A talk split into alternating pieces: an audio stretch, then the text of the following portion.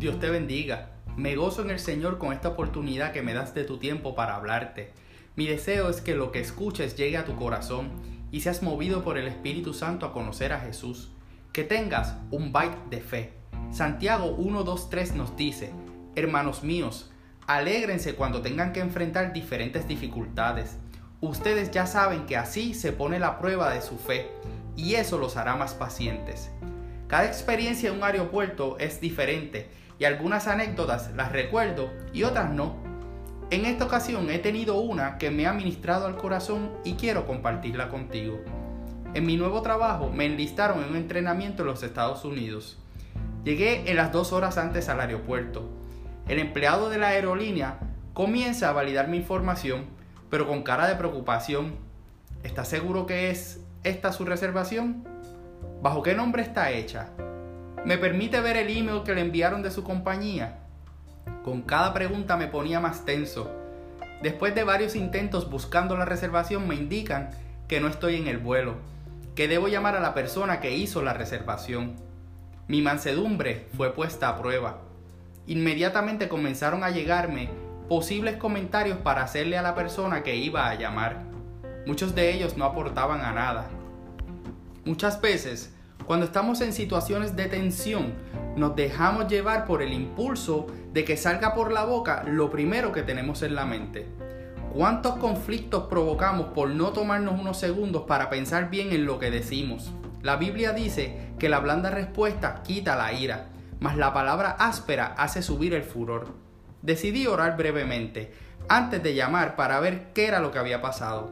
Tuve la bendición de que siendo domingo pude conseguir a la persona encargada y que en el último momento me comprara el pasaje.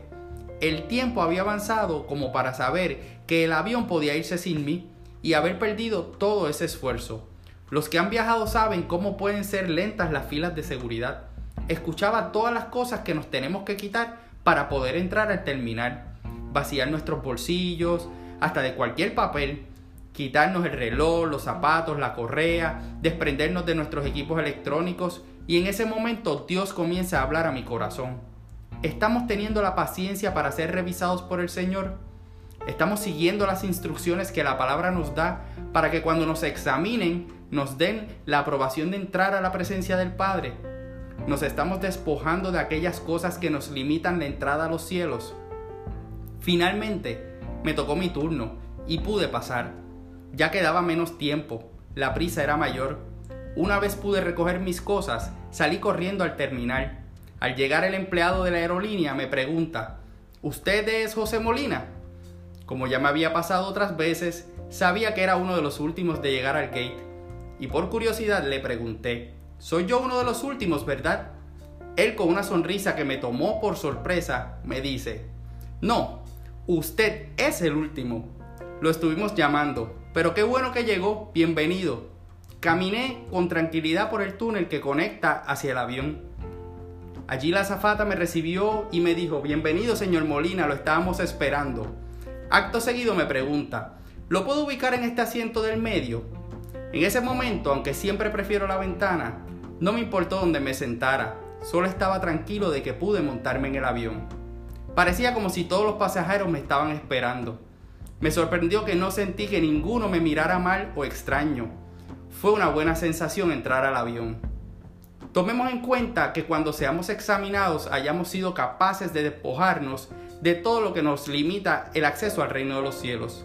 Eso puede tomar tiempo, pero cada prueba desarrolla en nosotros la paciencia que debemos tener para confiar que Dios está haciendo la obra en nosotros y no descansará hasta completarla. Pues en su inmenso amor lo que quiere es dejarnos saber cuáles son las áreas de nuestra vida que nos limitan a llegar a su encuentro, para que seamos confrontados y tomemos la acción correspondiente.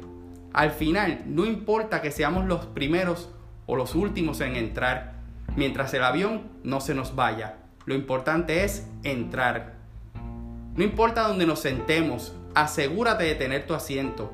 El día que lleguemos a encuentro con nuestro Dios, los creyentes en el Señor seremos recibidos con gozo.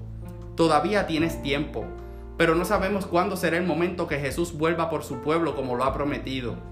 Permite que el Señor trabaje con las áreas de tu vida que necesitan ser transformadas. Así como está haciendo conmigo, puede hacer contigo también. Me hace falta mucho que aprender y mucho que caminar, pero mi fe está puesta en que el que ha prometido que me dará acceso al Padre, así lo hará. Mi fe está puesta en Jesús. Si esta palabra te bendijo, suscríbete en la plataforma que me estás escuchando, comparte la bendición y pendiente a los próximos episodios para que tengas tu bite de fe. Mi esposa y yo le servimos al Señor como mujeres en nuestra amada iglesia AMEC, una iglesia de presencia internacional ubicada en la carretera 185 en Canóvanas, cuyo pastor rector es Misraín Skilling. Si no tienes donde congregarte, te invitamos a la nuestra. También conéctate a través del internet en iglesiaamec.org para que tengas toda la información que necesitas saber acerca de nosotros. Deseamos que Dios te bendiga.